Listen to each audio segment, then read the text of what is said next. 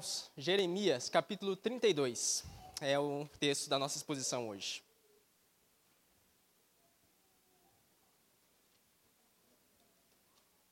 Jeremias, capítulo 32.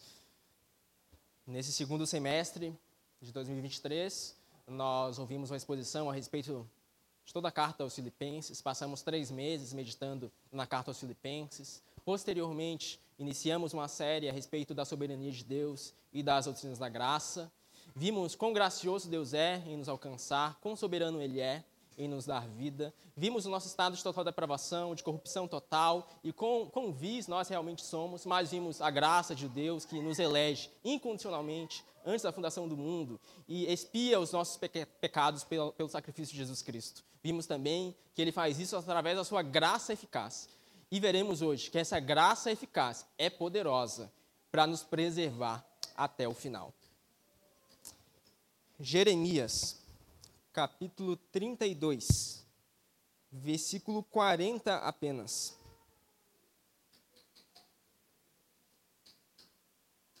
Diz assim a palavra de Deus: Farei com eles uma aliança eterna segundo a qual não deixarei de lhes fazer o bem. Porei o meu temor no coração deles, para que nunca se afastem de mim. Para que nunca se afastem de mim. Até aí. Vamos orar? Senhor, obrigado pela tua graça em nos alcançar e em nos dar vida pois nós estávamos mortos em nossos delitos e pecados. Mas por meio de Jesus Cristo, o Senhor infunde vida em nossos corações e nos dá hoje o privilégio de estarmos aqui, com fins a ouvirmos a tua palavra. Fala aos nossos corações, nos dá clareza para que nós compreendamos, de fato, o que o Senhor pretende comunicar ao seu povo por meio do que o Senhor diz. No nome do Senhor Jesus. Amém e amém. Irmãos, nós vivemos numa era profundamente ansiosa e alguns tendem a dizer que ansiedade outros, depressão seria a doença do século ou o problema mais generalizado de toda uma era. E, de fato, nós vivemos numa era ansiosa. Nós vivemos numa era propensa à ansiedade, em todo tempo nós somos propensos também a duvidar de que Deus é poderoso para nos preservar até o final. Nós pensamos, meu Deus, o caminho é muito grande. No final das contas, o Senhor nos chama para uma caminhada cheia de obstáculos. E no final das contas, não sei. Eu tenho medo. Eu não sei se o Senhor vai me conduzir até o fim mesmo. Eu não sei se, em meio a todos esses sofrimentos, obstáculos e dor que nós passamos, eu não sei se eu vou ter forças para chegar até lá. E no final das contas, nós olhamos demais para nós mesmos, para o eu vou ter força de chegar lá, e nos esquecemos do Deus que é poderoso para nos preservar até o final, porque Ele tem força para nos conduzir até lá. Se você é ansioso, pois bem, o profeta Jeremias também era a, na verdade, se você ler o livro do profeta Jeremias, e hoje, na verdade, nós passearemos pelo livro do profeta Jeremias, por mais que tenhamos lido apenas um versículo no início. Se você ler o profeta Jeremias desde o início, você vai ver um profeta ansioso. Por mais que essa palavra não conste lá, você vê ansiedade em Jeremias. Sim, quando Deus chama Jeremias, Jeremias sente medo, sente ansiedade. Ele até questionando Deus, Senhor, tem certeza mesmo? Eu não sei, Senhor, se eu sou capaz de ir ao povo como o Senhor está falando para que eu faça. Eu não sei se existe força dentro de mim. E então Deus diz a Jeremias, Jeremias, eu te escolhi. Quando você ainda estava no ventre da sua mãe, eu te escolhi. Portanto, vá. Não com base na sua força, com base no meu poder. Então, Deus vai e fortalece Jeremias. Deus vai e encoraja Jeremias. Deus vai e dá uma palavra a Jeremias, Deus preserva o coração de Jeremias e dá uma mensagem também ao profeta. E a mensagem do profeta é que Deus é fiel para preservar o seu povo. Por mais que o seu povo tenha de passar muitas vezes por muitos vales, por muitos sofrimentos, por muita dor e muita ansiedade também, Deus é fiel para preservar até o fim. A preservação dos santos é uma mensagem que permeia todo o livro do profeta, do início ao fim o profeta Jeremias, ele traz ao povo uma mensagem de castigo. Mas, mesmo em meio a esse castigo, se vê que Deus está preservando, Deus está cuidando e Deus está guardando também. O sermão de hoje nós dividiremos em quatro partes, que são quatro perguntas. A primeira pergunta é: para quem Jeremias está falando? Para quem Jeremias está comunicando essa mensagem? Para quem Jeremias está profetizando? Bem, fica evidente que Jeremias profetiza para o povo, povo de Israel. E esse povo, ele possuía algumas características. O povo de Israel, ele era caracterizado em um primeiro momento por pecado. Sim, o povo de Israel era um povo pecador. Por mais que tenham sido escolhidos por Deus, o povo de Israel era profundamente caracterizado por seu pecado. Inclusive, esse pecado se, se manifestava na murmuração constante que o povo realizava. Deus fazia a sua obra, mas o povo murmurava. Deus manifestava o seu poder, mas o povo reclamava. Nós vemos Deus tirando o povo de Israel do Egito, livrando da escravidão, e o que o povo faz? Meu Deus, será mesmo que o Senhor vai nos conduzir até o final? O Senhor nos tirou de lá, mas agora nós temos dúvidas que o Senhor vai nos conduzir mesmo a essa terra prometida que o Senhor tanto diz que vai nos conduzir. O povo de Israel era um povo pecador, como nós somos pecadores também. O povo de Israel sofria como nós sofríamos também. Nós vemos Deus abrindo o mar vermelho, fazendo milagres como nunca antes se viu acontecer sobre a face da terra. E nós vemos posteriormente a isso Israel murmurando e reclamando. Porque Israel, no final das contas, se esquecia que Deus era poderoso para preservá-lo até o fim. Posteriormente, Deus os conduz a entrar na terra prometida. Deus derruba as muralhas de Jericó. Deus destrói povos inimigos. E Deus planta Israel naquela terra tão esperada. E o que Israel faz? Israel também murmura. Israel erige ídolos. Israel ah, reclama contra Deus e cria ídolos de madeira e de palha no lugar.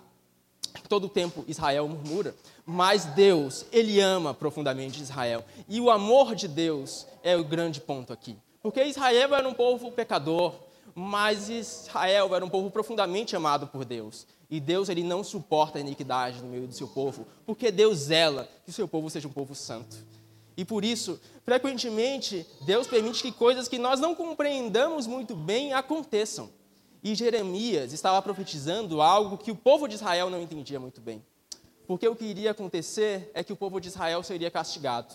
Jeremias, ele é um profeta que escreve no período antes do exílio babilônico e durante o exílio babilônico. O que acontece é que Israel seria dominado pelos babilônios, especificamente a parte sul de Israel. O povo de Judá seriam dominados pelos povos babilônios. E assim eles seriam levados pelo cativeiro. E Jeremias viu isso e profetizou isso, profetizou que Deus faria isso.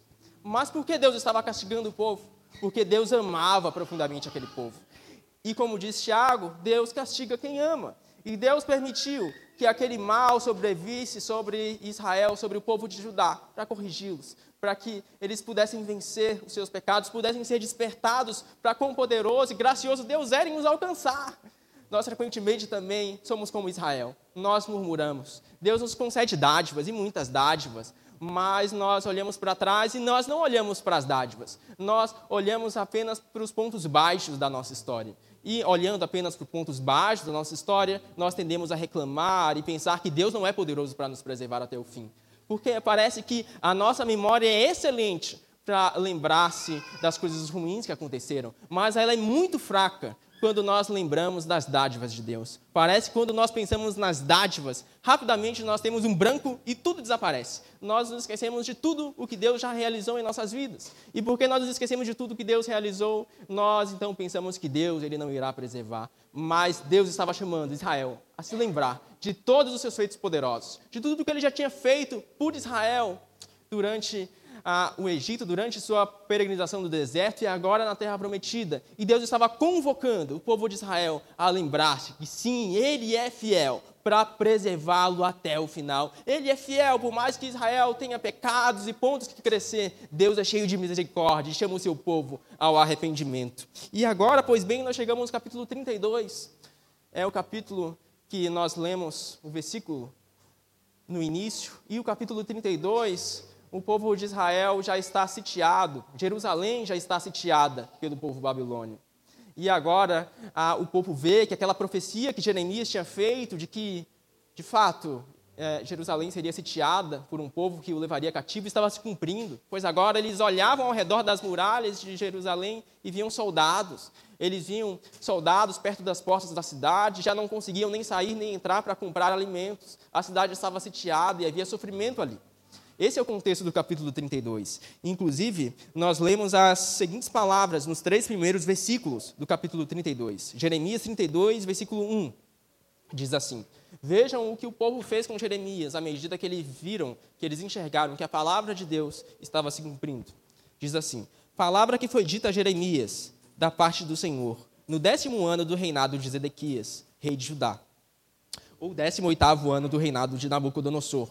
Ora, nesse tempo, o exército do rei da Babilônia cercava Jerusalém.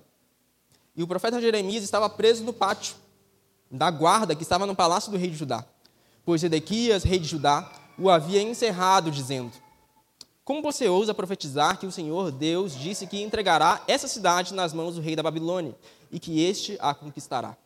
Veja que o povo fica revoltado quando ele vê que a profecia está se cumprindo. Agora eles veem uns soldados, o que eles fazem com Jeremias? Pegam Jeremias e o prendem, porque eles não querem que a palavra de Deus se cumpra. Veja o estado de corrupção e de pecado a que o povo de Judá chegou, a ponto de sequer ouvir a palavra de Deus. Então Deus permite que, de fato, os babilônios dominem Jerusalém. Deus permite, de fato, que os babilônios venham adentrar aquelas muralhas e aquelas portas para que o povo fosse despertado, porque aquele povo era um povo amado. Aquele povo estava cego, mas Deus não queria isso para eles. Deus queria despertá-los. Deus queria dar um, um, um acordar dos seus corações para que eles pudessem ver quão misericordioso Deus era em alcançar mesmo no vale em que se encontravam, mesmo no pecado em que se encontravam. Em Jeremias 32, versículo 20, nós vemos o profeta Jeremias lembrando ao povo quão gracioso Deus já tinha sido. Diz assim a palavra de Deus, Jeremias 32, versículo 20: Fizeste sinais e maravilhas na terra do Egito até o dia de hoje, tanto em Israel como em toda a humanidade, e assim adquiriste a fama que tens até o dia de hoje. Tiraste o teu povo de Israel da terra do Egito com sinais e maravilhas, com mão poderosa e braço estendido, e com grande espanto, e lhe deste essa terra que com um juramento prometeste aos seus pais, terra que mana leite e mel. Entraram nela e dela tomaram posse, mas não obedeceram à tua voz, nem andaram na tua lei. De tudo o que lhes mandaste que fizessem, nada fizeram. Por isso trouxeste sobre eles todo este mal. Veja, Deus traz para Israel todo esse mal, porque eles eram um povo amado. Deus os queria despertar. Deus os queria os fazer despertar para a realidade do seu pecado, para que, vendo o seu pecado, eles possam se prostrar perante o Deus, que é poderoso para lhes salvar. Por que Deus faz assim? Porque Deus, ele permite com que o mal aconteça, porque ele não faz com que Israel seja despertado de um modo mais simples. Bom, isso eu não sei te explicar porque as escrituras não dizem. Mas esse é o modo de Deus de fazer o seu nome glorificado. Deus é, é sábio para saber precisamente o que o nosso coração precisa. E às vezes o nosso coração, por mais difícil que isso possa ser, precisa passar por momentos de vales para que seja despertado para a glória e a bondade de Deus. A primeira característica do povo de Israel, a quem o profeta Jeremias estava falando então, é que era um povo pecador. Mas não só. A segunda característica do povo de Israel é que Israel era um povo sofredor. Sim, eles sofriam. Para além do pecado, havia muito sofrimento ali. Havia muitas pessoas em Israel que eram justas e que elas estavam sofrendo por causa da impiedade de outras. Jeremias, por, por exemplo, é um desses profetas que eram justos. Ele era um homem temente a Deus. E ele não entendia muito bem, meu Deus, por que o Senhor permite que o justo sofra com o ímpio? E no fim das contas, Jeremias questiona no seu livro: por que, Senhor? Porque o Senhor permite com que isso aconteça com todos inclusive com aqueles que te temem em Israel, e não somente com os que te abandonaram. Por que, Senhor, permite com que isso aconteça? Com que o sofrimento sobrevenha sobre aqueles que te temem? E Jeremias, ele faz esse questionamento a Deus. Por que, Senhor?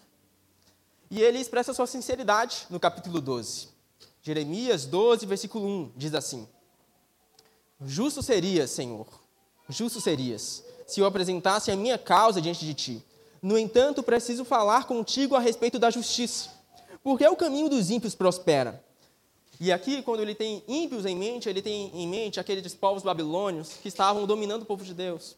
Veja, os ímpios estavam prosperando. Aquele povo que tinha ah, um monte de ah, ídolos erigidos, eles estavam prosperando. E estavam agora cerceando a cidade de Deus, Jerusalém. Por que, Senhor, os ímpios prosperam? Porque o Senhor resolve castigar o teu povo dessa maneira, da maneira mais difícil possível. Por que, Senhor? Não de outra forma. Por que da forma mais difícil?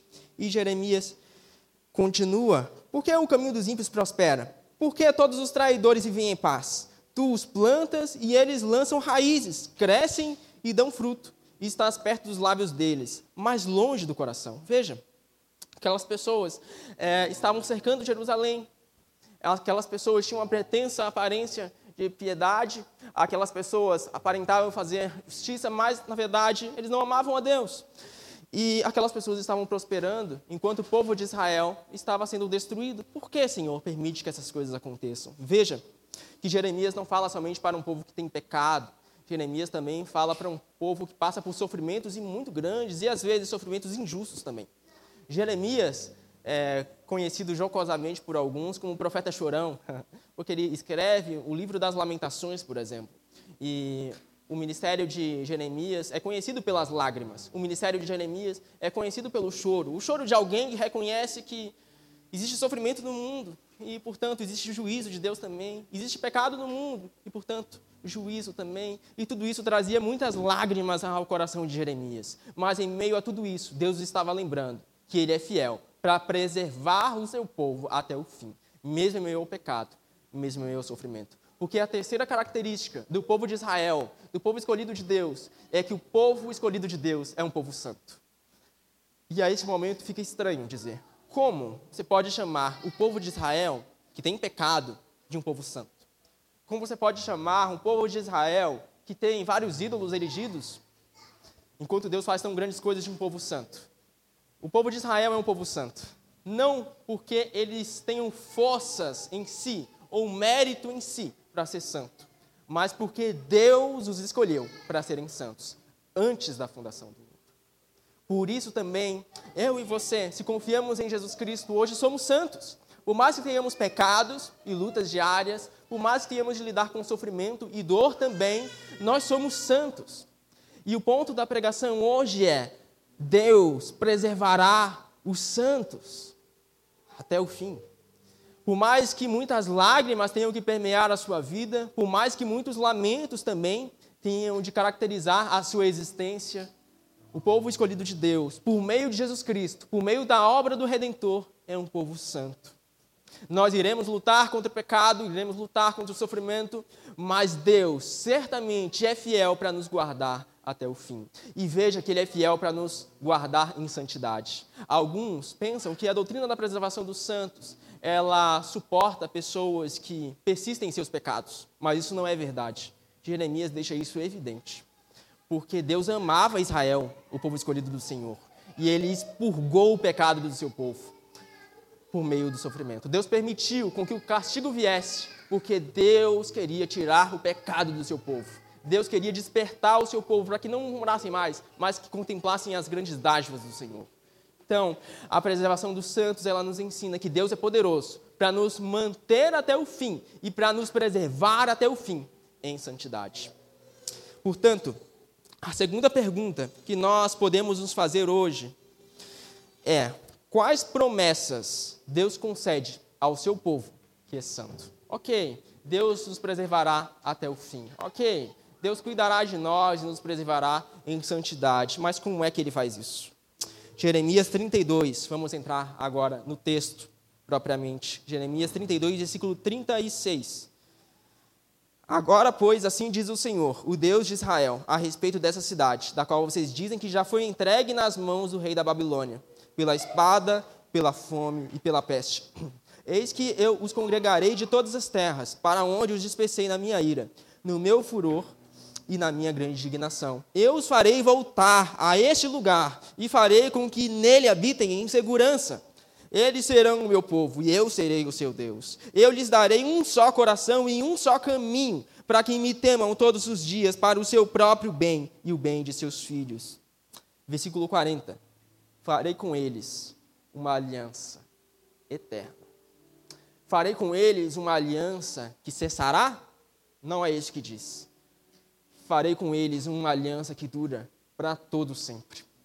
E Deus faz hoje uma aliança conosco por meio de Jesus Cristo, uma nova aliança, baseada no nosso mérito, baseada no mérito de Jesus, na nossa justiça, baseada na justiça de Cristo, baseada em algo que nós podemos fazer, baseada no que Cristo já realizou na cruz do Calvário.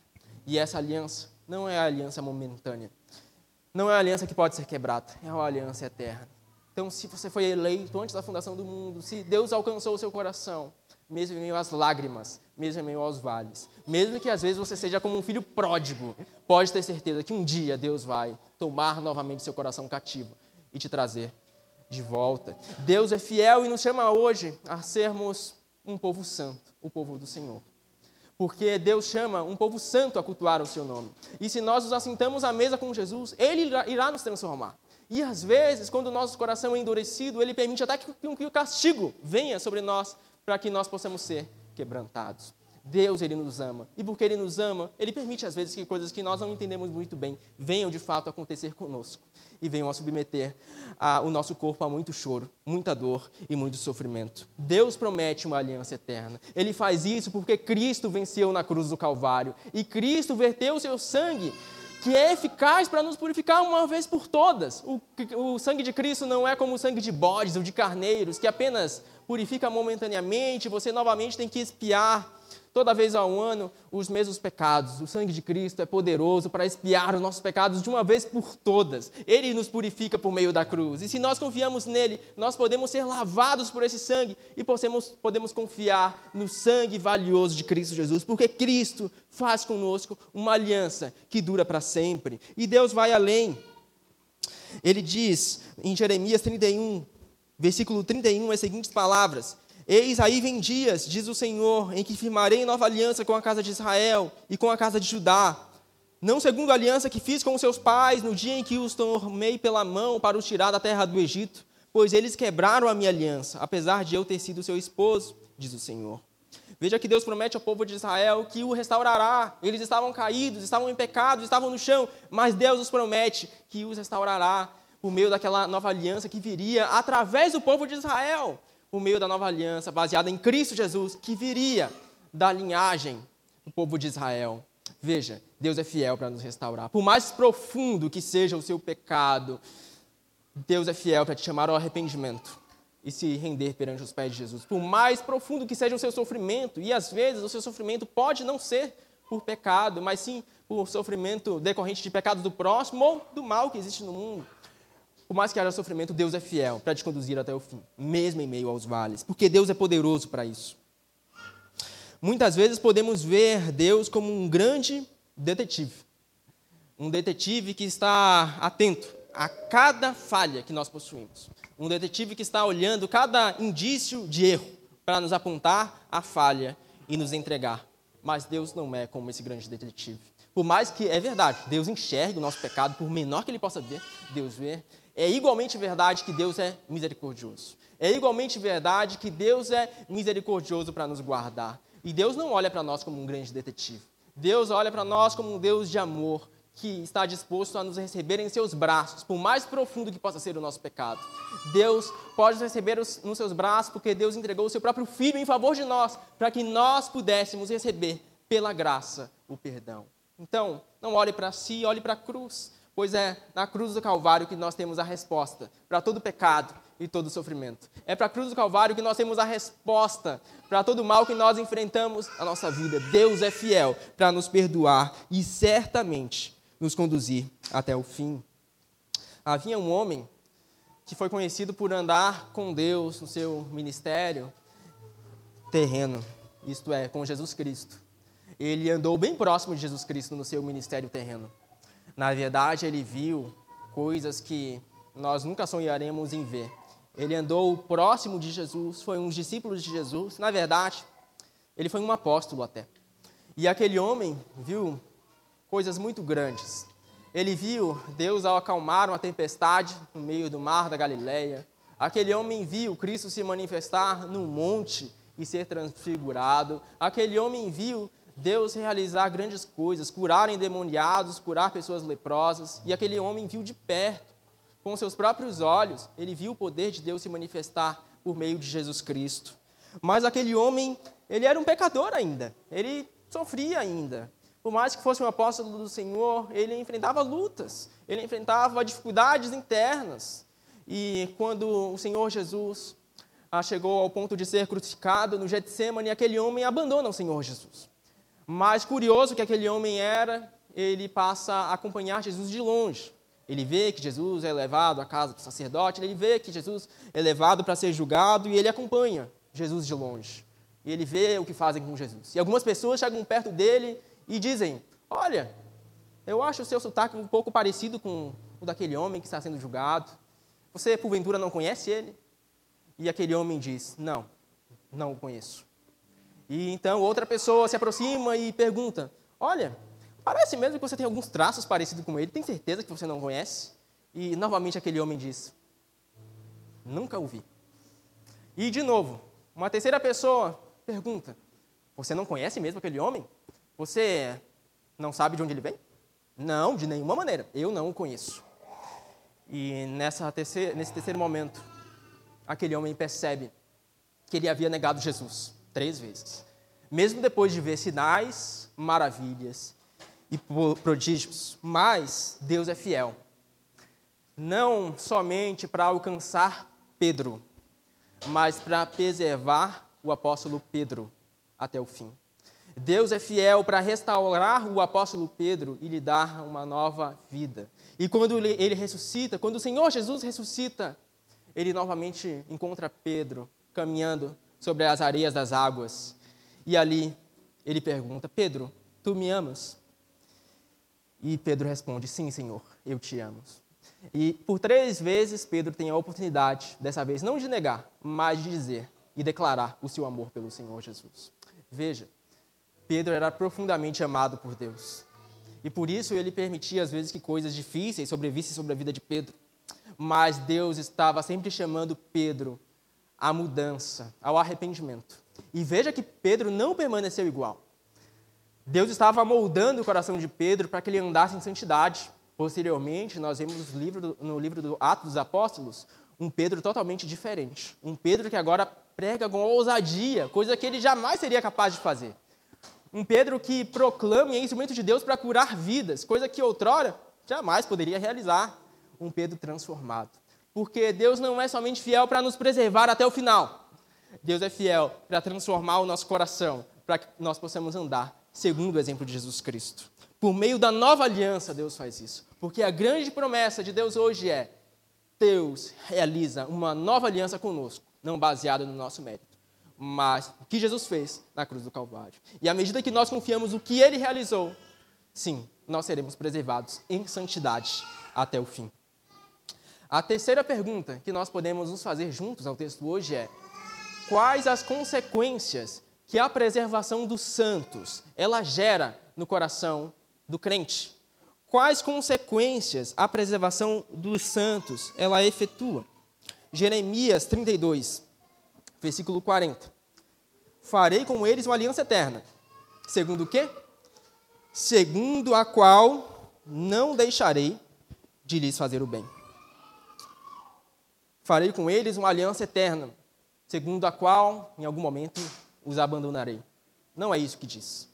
Farei com eles uma aliança eterna, segundo a qual jamais os abandonarei. Jamais os deixarei de fazer o bem. Se nós somos preservados por Deus, nós podemos ter a garantia de que Deus jamais nos abandonará. Por mais que haja sofrimento em sua vida e muitas lágrimas também, por mais que você chegue a momentos difíceis e que você ora a Deus e diz assim: Senhor, eu não sei mais o que fazer, está muito difícil e eu não sei mais. Simplesmente eu não tenho forças em mim mesmo e eu preciso da tua graça então. Mas não é sobre você, não é sobre a sua força, é sobre o Deus que é fiel para te preservar até o final. É sobre o Deus que é poderoso para cuidar de você e para cuidar da sua alma. Ele jamais te abandonará. Por mais que você possa às vezes ter sentimento de abandono e sentir como se Deus não ouvisse as suas orações, por mais que às vezes você possa se sentir sozinho, tenha certeza, Deus sempre estará com você. Nosso papel é continuar buscando nosso papel é continuar clamando, porque Deus é um Deus que ele não deixa a porta fechada para sempre aos seus servos. Uma hora ele vai abrir, uma hora ele vai responder e responder de um modo vivo. E quando ele responder, você vai olhar para trás e, ele, e você vai enxergar que mesmo o momento de vale foi um instrumento de Deus para fortalecer você. Mesmo o momento de sofrimento foi um instrumento de Deus para que você seja esticado e possa andar em santidade. Então, certamente Deus está no controle. E a primeira consequência da preservação dos santos é Deus jamais vai te abandonar. A segunda consequência, segunda parte do versículo 40, porei o meu temor no coração deles, para que nunca se afastem de mim. Deus não diz que deixará o povo nas iniquidades deles, para que se afastem do Senhor. Não é isso que ele diz. Deus diz que porei meu temor no coração dele. Então, ah, se nós somos preservados, se nós somos guardados, apacentados por Deus, nós teremos o temor dele em nossos corações. Nós não andaremos os mesmos pecados de outrora. Nós não lutaremos com os mesmos pecados por uma vida inteira. Porque Deus vai transformar o nosso coração. Deus irá nos preservar? Vai nos perdoar? Sim, mas Deus irá tratar as nossas almas. Porque Ele irá colocar o seu temor em nossos corações. E o temor do Senhor é o princípio da sabedoria. À medida que nós andamos com o Senhor e temos o temor dele, ele nos dá sabedoria para que saibamos qual o caminho que ele de fato nos direciona, para que entendamos de fato o que ele requer de nós em nossas vidas. Então, à medida que nós temos o temor do Senhor em nossos corações, Deus nos orientará. Ele não nos deixará como ovelhas perdidas que não conhecem seu pastor nós seremos como ovelhas bem ordenadas, desfrutando do pasto do Senhor. Sim, porque Deus alcançará o nosso coração e transformará todas as coisas em nossa vida. Por mais que notas menores sejam permitidas, às vezes, por Deus, na grande melodia da vida, fato é que mesmo as notas menores e as harmonias destoantes cooperam para o bem daqueles que amam a Deus e que são chamados de acordo com seus propósitos, pois Deus é soberano para cumprir tudo o que ele requer e tudo o que ele planejou para nós em nossas vidas. Portanto, se Deus te chamou, Ele vai te chamar, ou melhor, te preservar até o fim. Jamais te abandonará. E não te abandonará, e você virá a viver uma vida de santidade. A quarta pergunta que nós podemos ah, nos fazer hoje é. Mas antes de passar essa quarta pergunta, o Júlio já estava até anotando ali a quarta pergunta. Mas antes de passar para ela, eu lembrei de uma ilustração. É, conta assim uma história é, de uma mulher que era pecadora. E ela tinha sido humilhada. Porque ela tinha cometido um pecado que era muito grave para a época. E é, quando aquelas pessoas ah, cometiam aqueles pecados, elas normalmente eram apedrejadas. Quando uma pessoa adulterava naquela época, essa pessoa era apedrejada. E aquela mulher que era adúltera, ela foi pega então por alguns homens ah, e jogada ao público. E alguns homens se reuniram, pegaram pedras nas mãos e estavam preparados para jogar aquelas pedras sobre aquela mulher. E o que Jesus faz?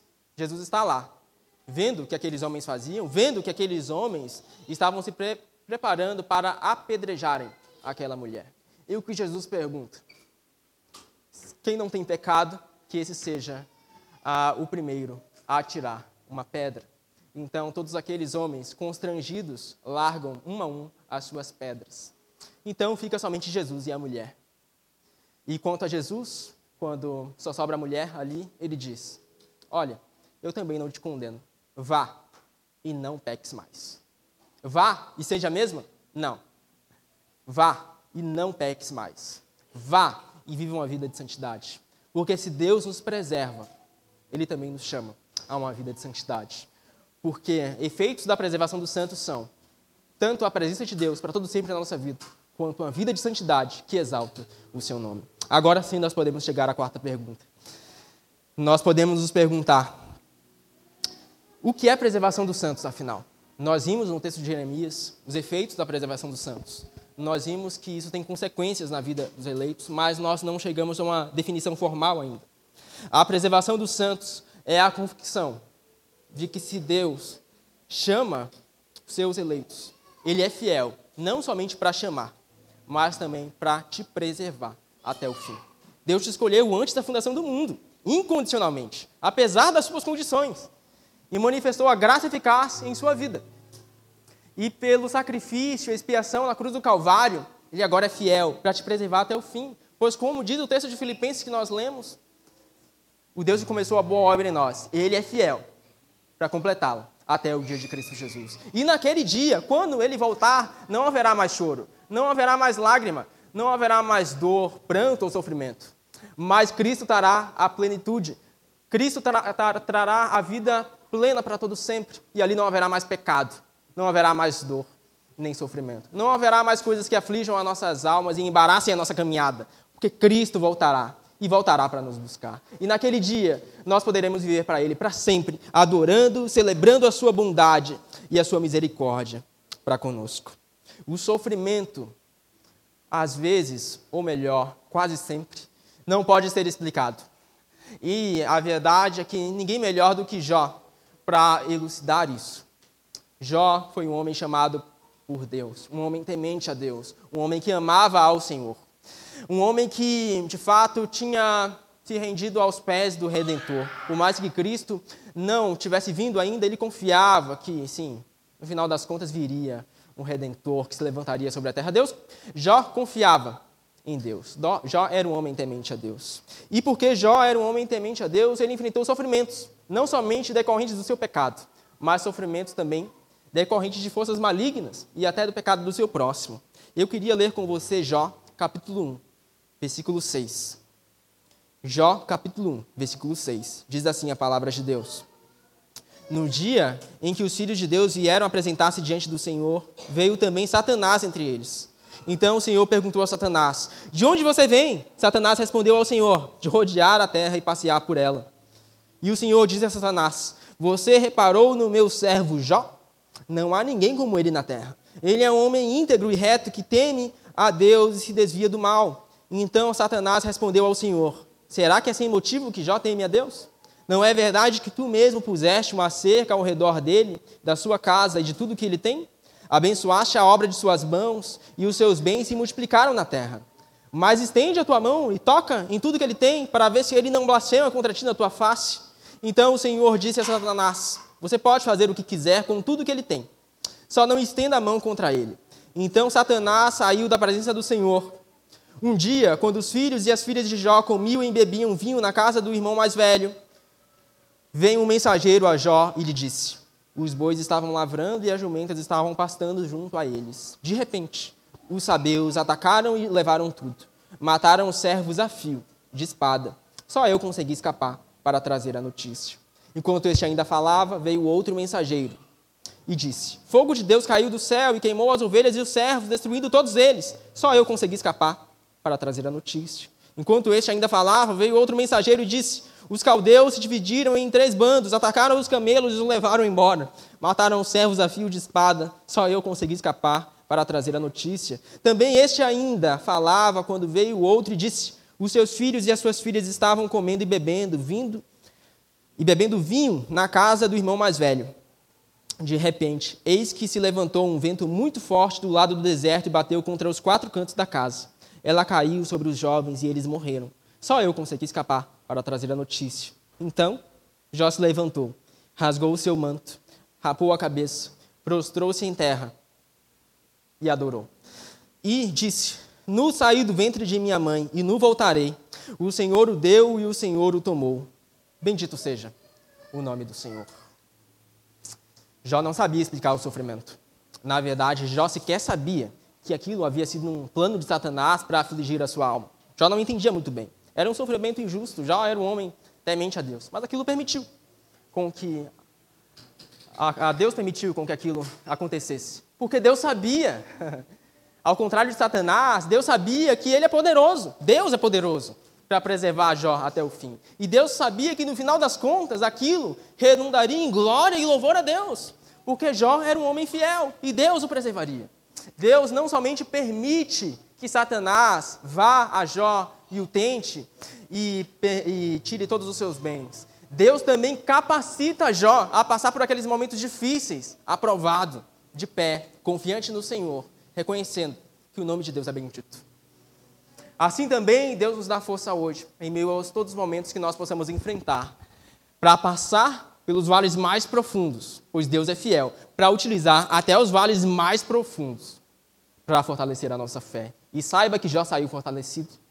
Nós vemos ao curso do livro de Jó 40 capítulos de questionamentos de Jó.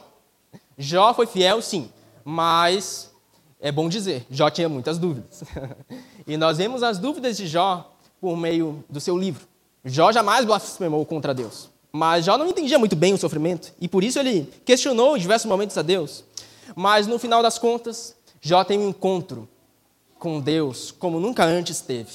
E em Jó 42, versículo 1, nós lemos assim: Depois de Jó, ter, ou melhor, de Deus já ter falado com Jó, Jó respondeu ao Senhor e disse, versículo 2: Bem sei que tudo podes, e nenhum dos teus planos pode ser frustrado.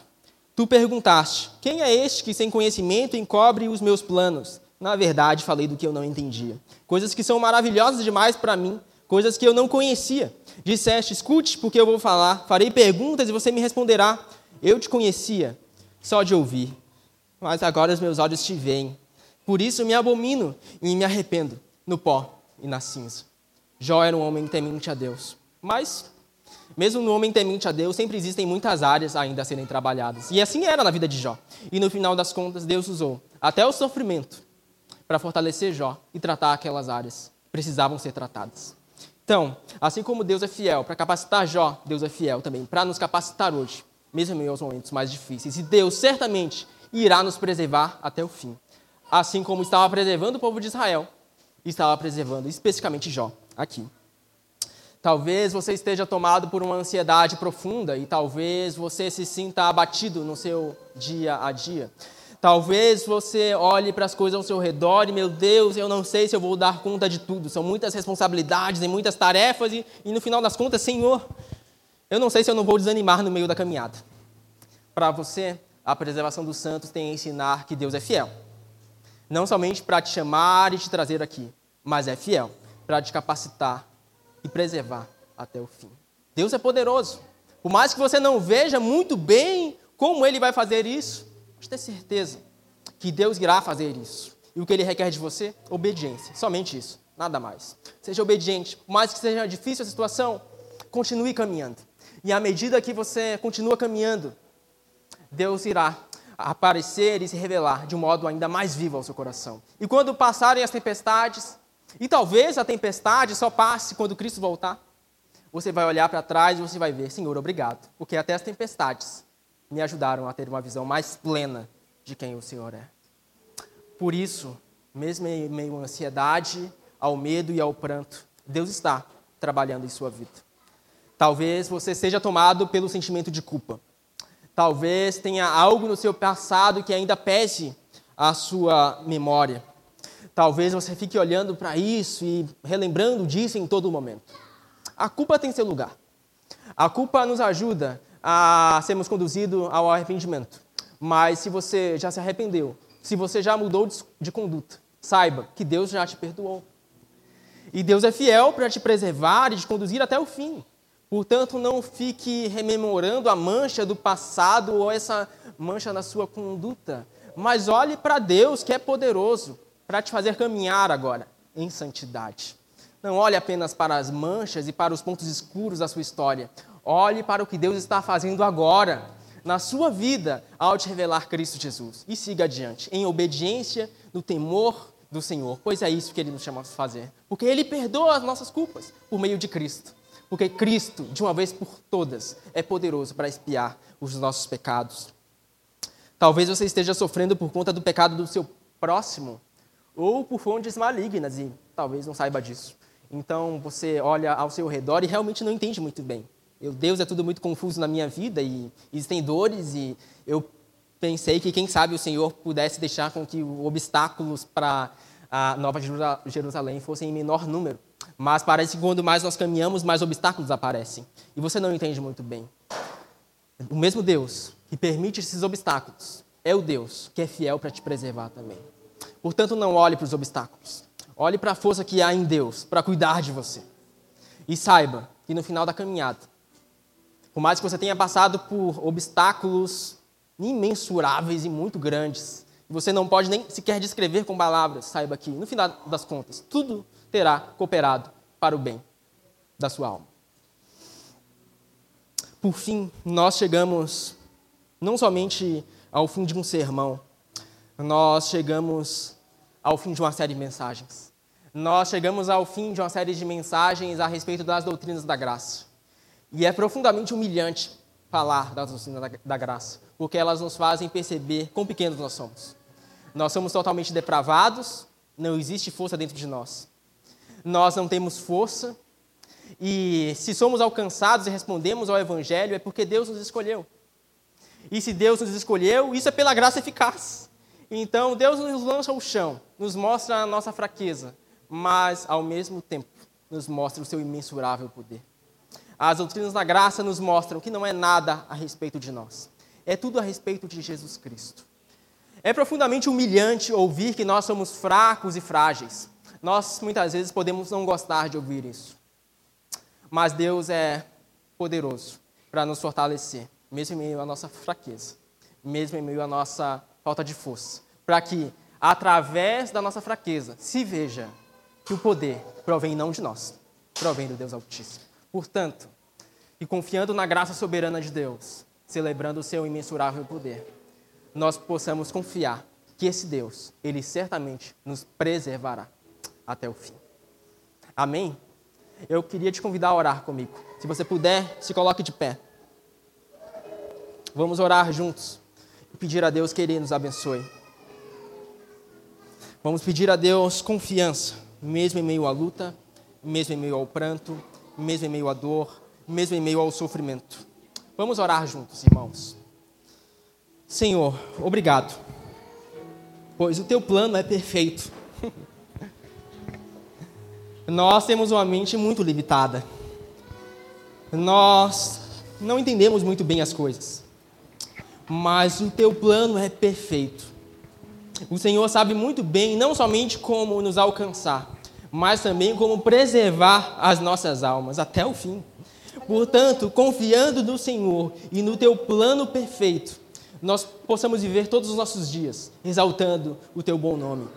Nos perdoa as nossas falhas, nos perdoa as vezes que murmuramos, nos perdoa as vezes que reclamamos e com ingratidão deixamos de ver os feitos poderosos do Senhor.